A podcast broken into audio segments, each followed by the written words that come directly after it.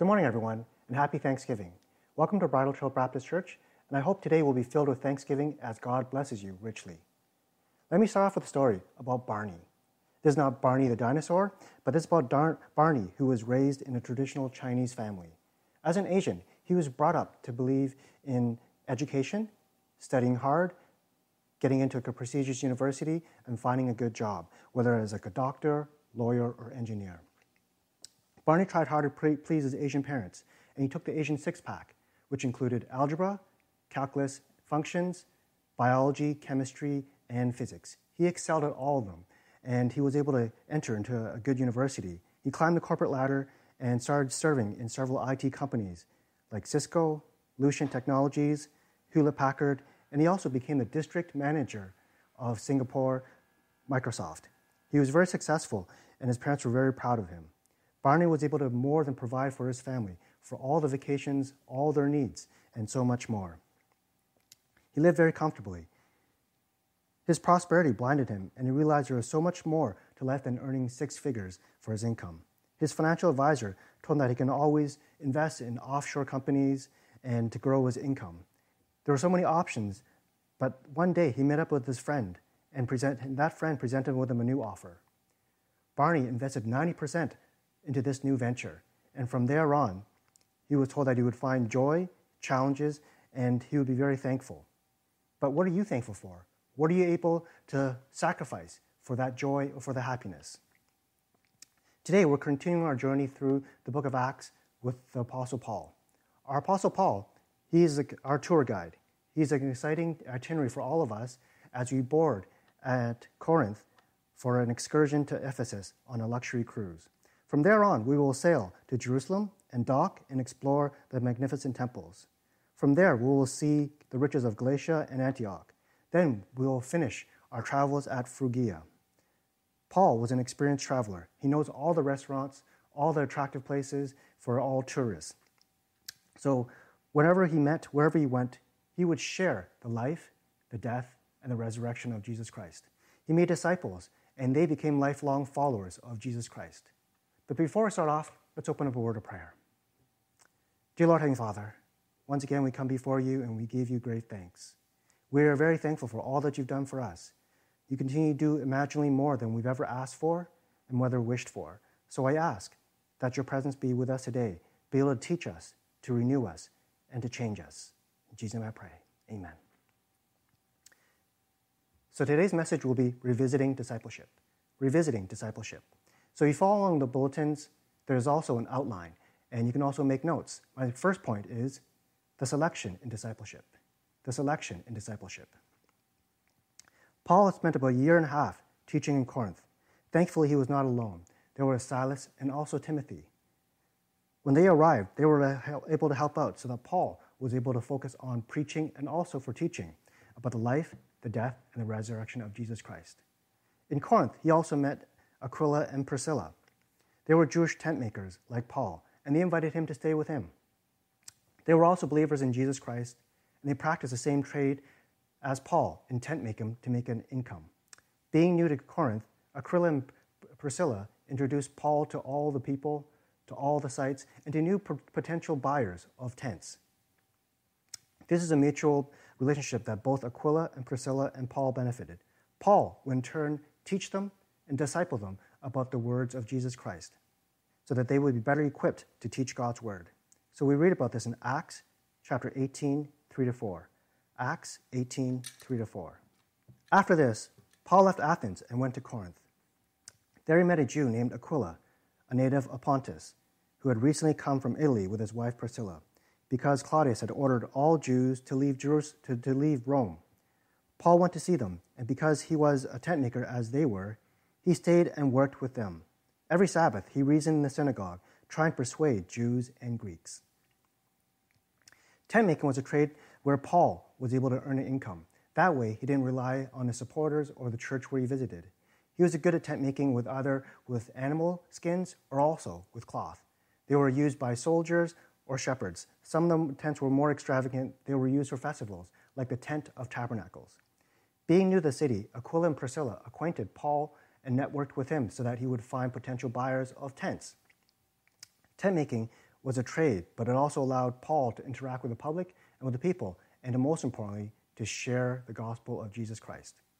Paul had highly regarded Aquila and Priscilla in ministry. He saw them as equals, and also as co workers and as traveling companions. There are many times where they stood by Paul in ministry and extend their friendship to the point of even risking their lives. We read about this in Romans 16 3 to 4. Romans 16 3 to 4. Greet Priscilla and Aquila, my co workers in Christ. They risked their lives for me. Not only I, but for the churches of the Gentiles are also grateful to them. From Paul's letters, we see the warmth that Paul has for Aquila and Priscilla. He cared deeply for them. They were united in their same faith, they worked in the same area, the same villages, and they were also tent makers. But most importantly, they were joined together by the one God and by the one faith. They shared a ministry and were also traveling companions. They had a deep mutual respect for each other, so that to the point that they even risked their lives for Paul. In the one and a half time year that they were with each other, Paul discipled Aquila and Priscilla. They lived under the same roof, they ate the same foods, they interacted with the same people, and they also had the same vision to share the gospel of Jesus. Aquila and Priscilla, they were learned under the careful guidance of Paul over a period of time. They lived in the same environment and engaged in the same people. Slowly, their thoughts became Paul's thoughts and vice versa. Whatever Paul wanted to do, they wanted to do. They shared in the same ministry, they shared in the same belief, they had the same passion for those who were lost. They were just as invested in sharing the gospel and discipleship as Paul was. It was an honor and a privilege to be discipled by Paul, but they did not see that as being the only purpose of discipleship. We also become disciples so that we can make more disciples of others. The disciple and the disciple maker are to share a special bond. They have similar qualities and visions. In order for this relationship to be fruitful, they must also be compatible. So I encourage all of you to be disciples and also disciple makers. Take some time to pray about it and ask God who He wants you to pair up with, who He wants you to disciple, or who He wants you to be a disciple maker for. And God will show you the right person and the right way. Paul chose and wanted the disciple to maximize his time and also efforts. He had some disciples that journeyed with him for a longer period, like Timothy and Silas. Others, he spoke to them and taught them and didn't see them for until the next journey. They were short termed. His efforts with Aquila and Priscilla were fruitful as they became partners in ministry and also in travel. We read in 1 Corinthians chapter 16, 19 to 20. 1 Corinthians 16, 19 to 20. Final greetings. The churches in the province of Asia send you greetings. Aquila and Priscilla greet you warmly in the Lord, and also the church that meets at their house. All the brothers and sisters here send you greetings. Greet one another with a holy kiss. Aquila and Priscilla, they were great ministry workers. They were not content by just being discipled by Paul. They want to do so much more. They realize there's a greater need to make disciples of all nations. So they too ministered and reached out and discipled to other Christians, brothers and sisters in Christ. Paul was grateful for the support and so much more brothers and sisters as well. Paul wrote letters to the churches, and he would also mention Aquila and Priscilla, also greeted them warmly in the Lord. They had developed their own ministry and had developed their own disciples. So even in discipleship making, there is a selection process. That way, there is like a fruitful relationship between both the disciple maker and also the disciple. My next point is journey in discipleship. Journey in discipleship. Paul traveled extensively to share the gospel. In his second missionary journey, he left Corinth and arrived in Cenchrea, where he boarded a ship for Ephesus and to Jerusalem, and from there he arrived in Antioch in Syria. Then he went from place to place for that region from Galatia to Phrygia, strengthening the believers. Physically, there was a lot of traveling from place to place, and spiritually, there was also a journey in discipleship. Whether with school, whether with work, or even church, it is all event based. We move from one assignment to another. We have our church calendar, and we slot in our vets to help us plan for the ministry and the seasons for our church. At church, at BTBC, Bridle Trail, we have a three year theme, and from here on, we decide what we will do for the next three years. Our last one is called Pass the Torch Unity, Discipleship, and Missions. We started in 2018 and we'll be finishing with missions in 2020 at the end of this year. On the church leadership level, we are forecasting a theme for the next three years. We have been meeting as leaders and also church pastors to decide what we're going to do for the next three years. But with the approaching of 2021, do we forget about unity? Do we forget about discipleship? And do we forget about missions? For 2021, we move on, we have a new theme and a new idea, but hopefully you will not forget about unity. You will not forget about discipleship, and you will not forget about missions. They are not time bound and they are not irrelevant. They are not sensitive with time and should not be seen as programs but as lifestyles.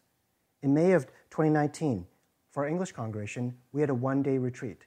And this one day retreat, we had great numbers that showed up, but we also had a great speaker who talked to us about discipleship. Discipleship, he taught us that it was not a program, it was not event based, but it was a lifestyle and it was also a journey. He led us through messages, workshopped, and focused on the importance of discipleship and how we can get involved. There's also a tool that he has showed us, and it's called Discipleship Making Stages, and has allowed everyone, regardless of their spiritual um, maturity, to grow, to move forward. And if you look at the diagram, there are a couple rings. There are four circles that are displayed. The first one is not curious. These are for the people who do not have an interest towards God, they do not know who Jesus was, and they carried on a life as if Jesus did not exist. And the first circle is curious. And this is where they desire a hunger, a thirst for who Jesus Christ is. So as they go through life, they have questions of what Jesus has done, his purpose, and his role. Then the next circle is a believer. And this is being fed, which means that this person needs help. They need assistance with their faith. Maybe somebody to pray for them, somebody that help them to describe certain passages, scripture, to be able to tell them and point them in the direction that God wants them. Then you move on to the next circle, which is disciple, disciple. And a disciple is self feeding. They are there and they're self reliant. They're able to feed themselves. So they're able to attend service, attend worship. They have their own Bible study, they have their own devotions, they have a working relationship with God. They're able to pray to God and they're self reliant. And then the next stage is a big one it's disciple maker. Here are the ones where you are self sufficient, you're reliant on your own abilities, you're able to continue on with ministry, you're able to lead ministry, but most importantly, you're able to lead others into a deeper and more meaningful relationship with God. And you look at these circles, you know that there's some sort of gradual progression. At the end of it, there's a lifelong servant, maturity over time. But we look at this, we think there's like a, a graduation. Like when you go to a certificate program or when you join university, you receive a degree or a certificate at the very end of it, showing that you have passed and you're successful. But with discipleship, it is not a graduation. You do not finish the program and that you are reliant and you no longer need to grow in this direction. But since discipleship is not an event, it is not based on time constraints, and no one moves forward as always. Sometimes it may take years. We look at these circles, we feel that because we've completed it, we are done. But some people they go through the stage very differently. Some of them may stay at curious for a long time before they become a believer. And sometimes people may take many years before they are become disciples and disciple makers. Sometimes they're just content in believing and knowing Jesus Christ is Lord. So there is no time constraint. There is no window of when you have to complete or when you have to finish. But this is a lifestyle. This is something that we have a journey on. Someone may be a believer and may be comfortable staying at that stage for many years on. Each person is different, and how God calls them or speaks to them is also different. So each person's progression and map is also different. Discipleship is not a program, it is not a curriculum, it is not a degree or certificate that you receive upon graduation. There is no graduation. As long as we're living on this earth, we're always growing and striving to be more like Jesus Christ. We learn to do His will. For myself, I still meet with my mentor, and his mentor still meets with him. So this is a continuous basis where you're always meeting somebody else so that you can grow and become closer to who our God is. The change in terms of mentoring may change with your lifestyle. It may change with God's calling for you. If you're already a disciple, maybe it's time for you to become a disciple maker. Look around you. Maybe there's somebody else that you can choose to have the similar traits, similar ideas, and visions, where you guys can both journey in Jesus Christ. After our retreat, we connected with disciples and disciple makers, and these relationships are still thriving today. Whether you feel a need to be discipled or feel drawn to disciple others, speak to Pastor Peter or myself, and we can connect you and train you up. Jesus actually commands everyone to make disciples of all nations. Paul sought out to potential disciples who were teachable and had a desire to grow in Christ. He always longed to be with brothers and sisters whom he taught. Whenever as possible, he would write to them and also visit them. It was at Ephesus that Paul left Aquila and Priscilla. He had spent and journeyed with them for a year and a half, and he thought they were ready to move so that he could move on. Paul, he stopped by the synagogue and he had a meaningful discussion with a group of Jews. They had drawn to his wisdom and valued his leadership. The Jews had felt lost and disconnected from Jerusalem, and they lacked spiritual direction. And they were relieved when Paul arrived at the synagogue to be able to dialogue and also to speak and reason with them. The Jews at Ephesus, they were relatively new in their faith. Paul told them that God had great plans for them. He had predestined them, he had foreknown them, and pre selected them before the beginning of time. He knew their names, he knew who they were going to become. He told them that he had already adopted them into the royal family. They were to be able to share in the riches of Jesus Christ and whom they worship. They would be given wisdom and great understanding of all the mysteries of God. The Israelites in Ephesus weren't sure how they were to continue on with the worship. They understood that as Israelites, they were distinct from Gentiles. But now they've heard news that Gentiles can also worship God. So there were disputes and division amongst the church. They weren't sure how they were going to progress and worship and even include the Gentiles in their services. There was a lot of division, a lot of quarreling. The Word of God was once sacred and was revealed to the Israelites only. But Paul told them that before God, Jews and Gentiles were no different. They were loved by God equally. God's plan of salvation, protection, and deliverance was for the Israelites and also now for the Gentiles. The saving act of Jesus on the cross redeemed all people from sin and death. Jews and Gentiles were both cleansed by the blood of Jesus. Thus, salvation was not by birthright, it was not by culture, by works, but instead, salvation is brought by grace alone. The Jews had so much more to learn from Paul. Paul had so much more wisdom, and there were so much problems within the church, and they urged Paul to stay. When they asked him to spend more time with them, he declined. But as he left, he promised, I'll be back if it is God's will. Then he set sail from Ephesus. Paul encouraged the Israelites and told them if it was God's will, he would be back one day to be able to teach them and guide them into the ways of Jesus Christ. But before he left them, he also prayed for them that he would, they would not be alone. In Ephesians chapter 3, 16 to 19, we read this. Ephesians 3, 16 to 19. I pray that out of his glorious riches that he may strengthen you with power through his spirit in your inner being, so that Christ may dwell in your hearts through faith I pray that you, being rooted and established in love, may have power together with all the Lord's holy people to grasp how wide, how long, and deep and wide is the love of Christ, and to know his love that surpasses knowledge, that you may be filled to the measure of all fullness of God. Paul's prayer was for the Ephesians, but it is also a good reminder for us today. The early church had so many difficulties and so many problems.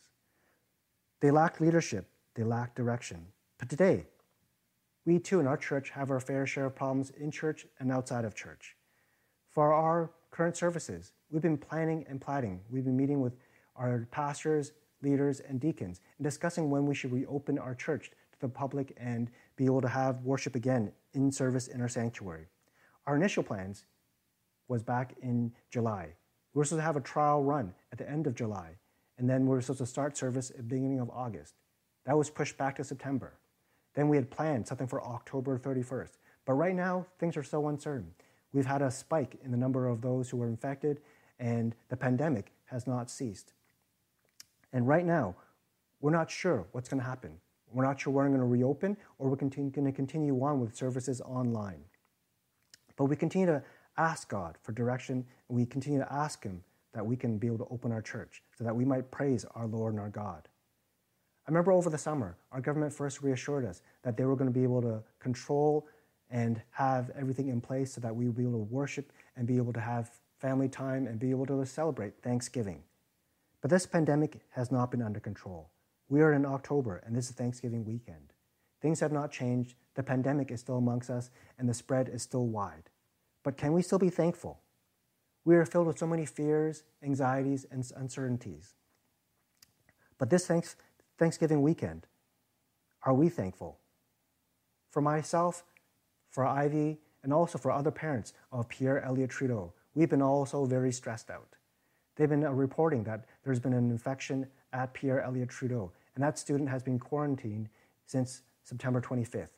But still, a lot of the parents are questioning what's going to happen moving forward. Will there be another outbreak at, our, at the school? Will it be shut down? Before school started, I remember Ivy and I prayed diligently. We asked God for direction to see what was the will for Sarah and Hannah, whether they're supposed to go back to school or be able to go to school online. We prayed and we felt at peace that we were to send our student, our girls to, to like the school on site. But over the past week, we started doubting. We started guessing our thoughts.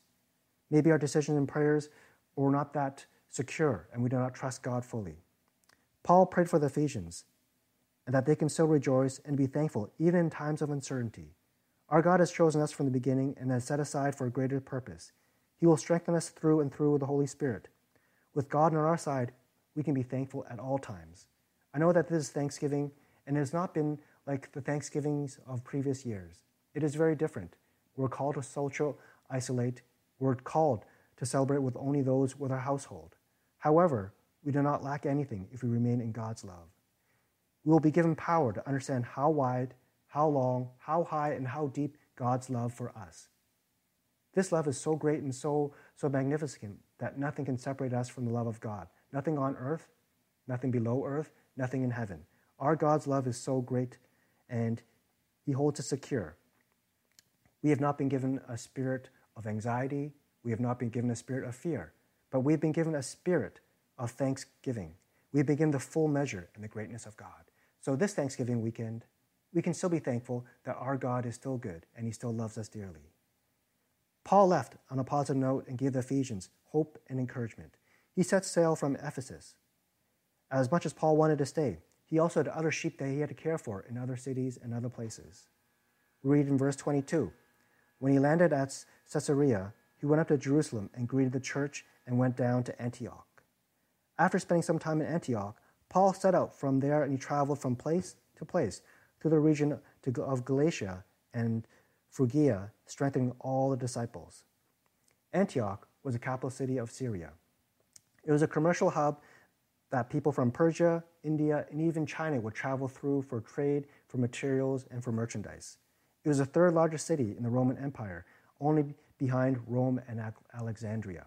The persecution of Christians in Jerusalem had caused the migration of Israelites to scatter, and some even settled as far as Antioch. Paul was first introduced to Antioch by Barnabas, who had gone there to survey the growing needs of the Christians. He saw the needs for teaching, preaching, and schooling. He enlisted the help of Paul. He recalled that Paul was a man full of spirit and a desire to make disciples, whether Jews or Gentiles. Barnabas and Paul invested in the people of Antioch for a whole year, teaching and discipling them. Paul enjoyed the company and even their ventures in their cities and would always return to the places he had once visited. This time, on his secondary missionary journey, he returned to Antioch, Galatia, and Phrygia. So in verse 23, we continue on. After spending some time in Antioch, Paul set out from there and traveled from place to place throughout the region of Galatia and Phrygia, strengthening all the disciples. With the church of Philippi, Paul longed to be with them, and he often prayed that he would return and be able to rejoice in their faith. He loved them dearly and would often write to them and instruct them and update them on his progress. He also invested them so that they would rejoice whenever he thought of them, and they encouraged him to serve the Lord with even greater determination. Read about Paul and his relationship with the Philippians in Philippians chapter 1, 25 to 26. Philippians 1, 25 to 26. Convinced of this, I know that I will remain and I will continue with all of you for your progress and joy in faith, so that through my being with you again, your boasting in Christ Jesus will abound on account of me. So we read from Paul's collection here that discipleship is not a program, but it is a journey. It is also a lifestyle. It is a lifestyle that is active and it is living. The relationship between disciple and disciple maker is critical, as are both joined together through prayers and accountability. Paul would always pray for his disciples. He would always visit them, write to them to make sure that they are growing and strengthened in the Holy Spirit. My next point is growth in discipleship. Growth in discipleship. In verse 24, we continue on. Meanwhile, a Jew named Apollos, a native of Alexandria, came to Ephesus. He was a learned man through the knowledge of the Scriptures. He had been instructed in the way of the Lord, and he spoke with great fervor and taught about Jesus accurately. Through he knew only of the baptism of John, he began to speak boldly in the synagogue. After Paul's departure from Ephesus, another disciple named Apollos arrived. We know that after Paul left Ephesus, the people felt alone. They felt abandoned. But God was not abandoning them.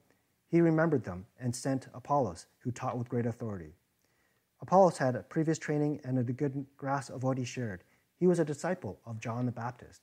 He knew of the teachings of Jesus, he was familiar with them, but he was only learned in some of the areas. Apollos was very popular, and many were drawn to him, and many became his disciples. He had a burning enthusiasm to share the gospel. This eagerness to speak is not to be confused being filled with the Holy Spirit. Is true that Apollos was led by the Spirit, but he was not filled by the Spirit. Because you look at his teachings, something was different. As gifted as he was, he spoke only about the baptism of John and did not speak about the baptism of the Holy Spirit. Apollos was a disciple of John the Baptist and was only familiar with the baptism of repentance. This baptism was more ritual.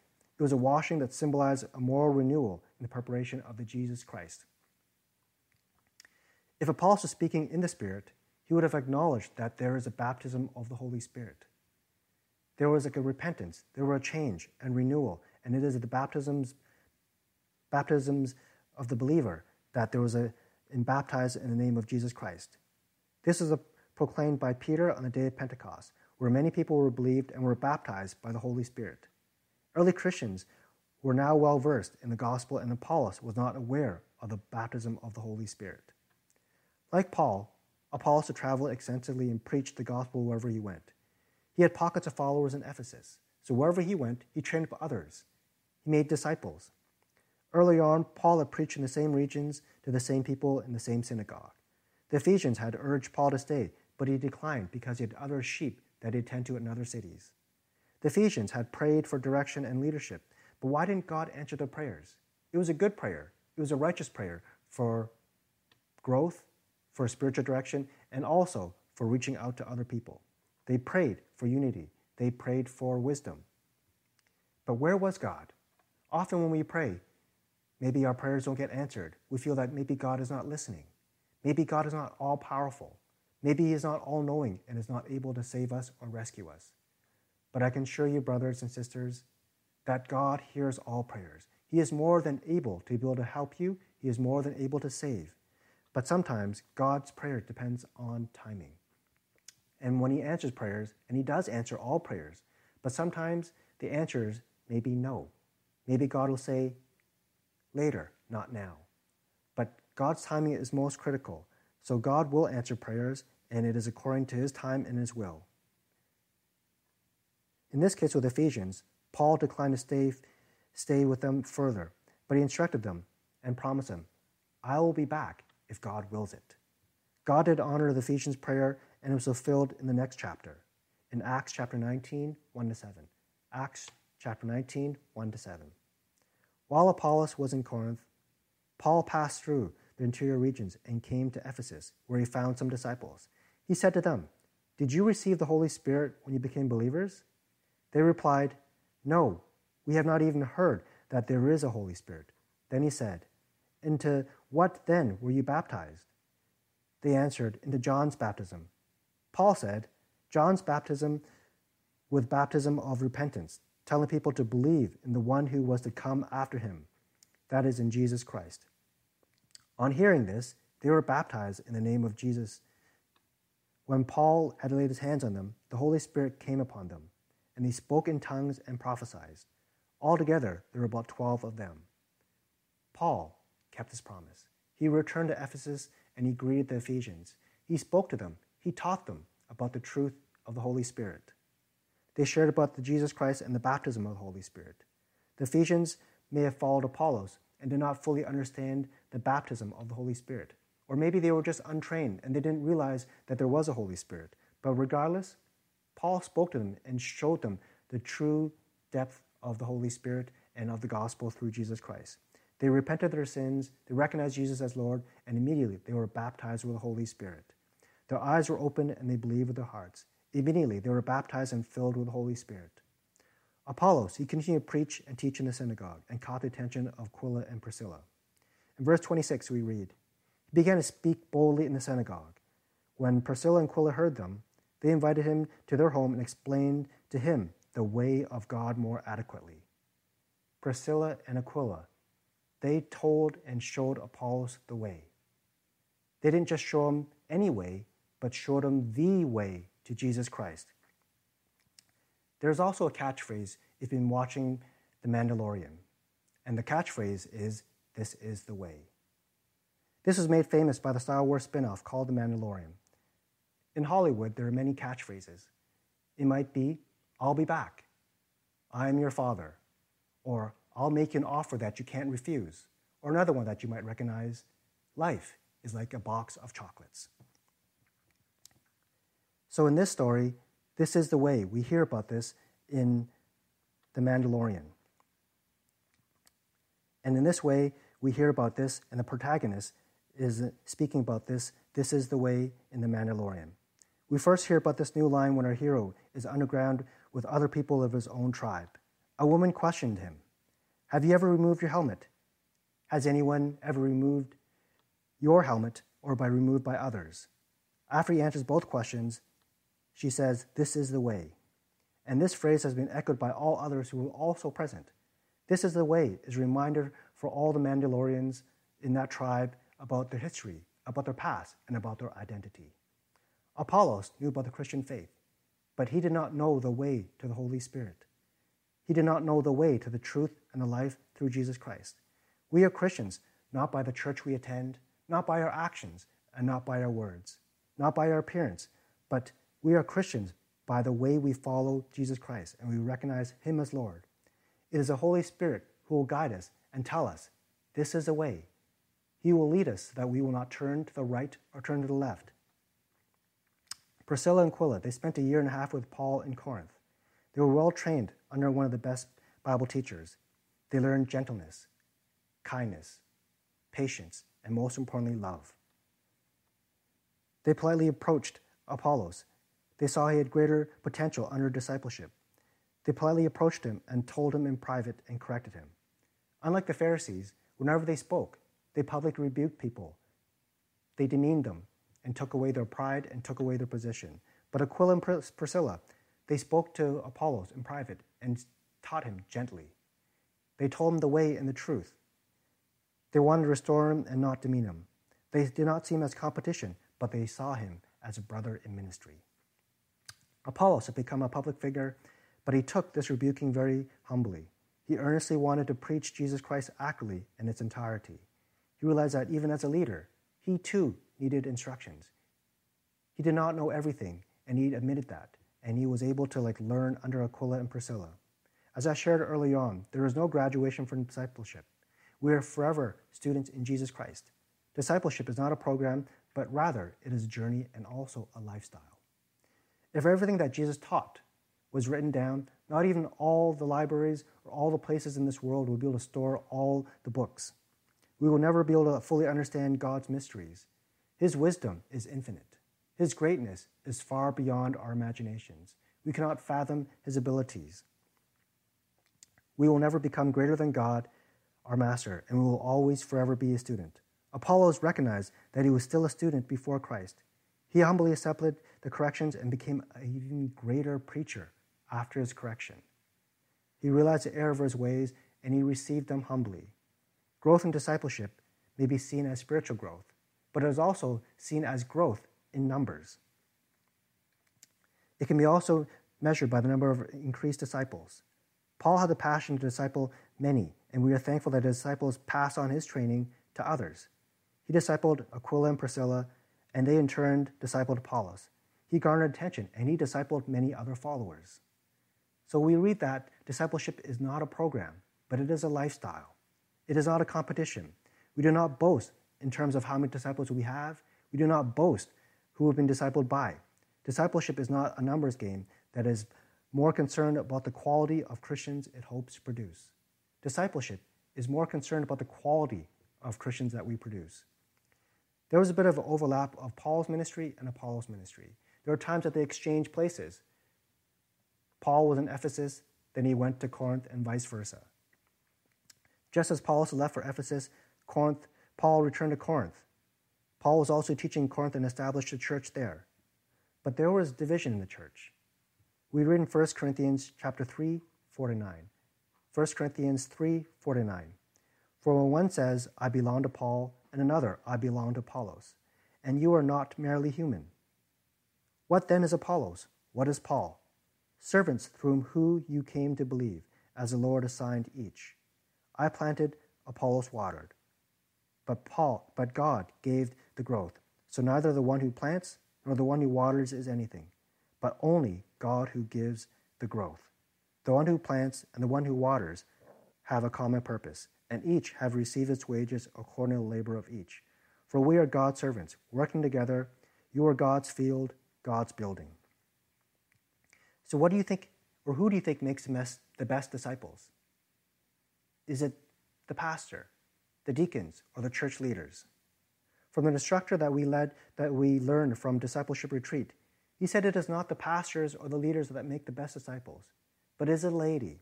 These are the stay-at-home mothers. These are the people in your small group. These people teach because they have a passion to be able to reach out to others and to make disciples of all nations. They want to share Christ with others so that others too may also see God's will and God's passion for them. But pastors, whenever they disciple others, their disciples don't have the qualifications, they don't have the experiences of their pastor, and they are less likely to be able to produce disciples because they feel they cannot stand up to the standard of their pastor. They cannot preach as boldly, they do not have the extensive training, the background, or the learnness. So the best disciple makers are the laity. Their disciples are able to be able to make other disciples because it seems easier. It is possible to replicate that.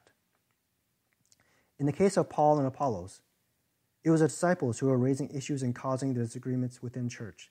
They were comparing whose baptism was more authentic and whose teachings were more pure. There was so much disruption. They're comparing all these things. Discipleship is not measured by earthly standards. Discipleship is not bound by time or by numbers. It is not important who baptized you, but whose name you've been baptized in. The early Christians forgot that they were baptized in the name of Jesus Christ through the Holy Spirit it made no difference who performed the baptism. It was most important that they were baptized in the name of Jesus Christ and the Holy Spirit and God the Father. The Corinthians argued about who taught them and whose camp was better. Paul refuted and it did not make matters better. Paul told them it did not matter who watered, who planted, but was most important that it was God who made the crops grow. So discipleship is not a program but it is a journey and it is a lifestyle. Some of our leaders and our pastors recently attended the Intentional Discipleship Making Church Conference. It was run by Reverend Edmund Chan. He's a seasoned disciple making pastor, esteemed author, Bible teacher, and conference speaker. He shared that discipleship was not a program. The purpose of discipleship is teaching others to be like Jesus Christ. One of the insights that I learned about the failure of discipleship is that we make it out to be a program. We try to make it busy. We try to make ourselves busy to make discipleship successful. But the only problem is that we normally run out of energy and we normally burn out. Discipleship isn't about doing, it is being rested in Jesus. We feel more important if we've got a busy schedule. We feel better if we can say that we were always busy. But discipleship is being rested. But that does not mean that you become lethargic and sleep all day. We are to be rested in God. We are not to be rested from work, but we are to rest in God and to spend time with God. The key to discipleship is building a deep and intimate relationship with God. So, the focus of discipleship is not growing in numbers, it is not growing the church, but most importantly, it's de- developing a deeper and more meaningful relationship with God. In order to achieve this, we must rest and be aligned in God. To quiet ourselves and to hear His voice so that we can know His plans and will for us. I know Edmund Chan is a good disciple maker, not because he has many books, not because he spoke at many conferences. It is because of the testimonies from his disciples.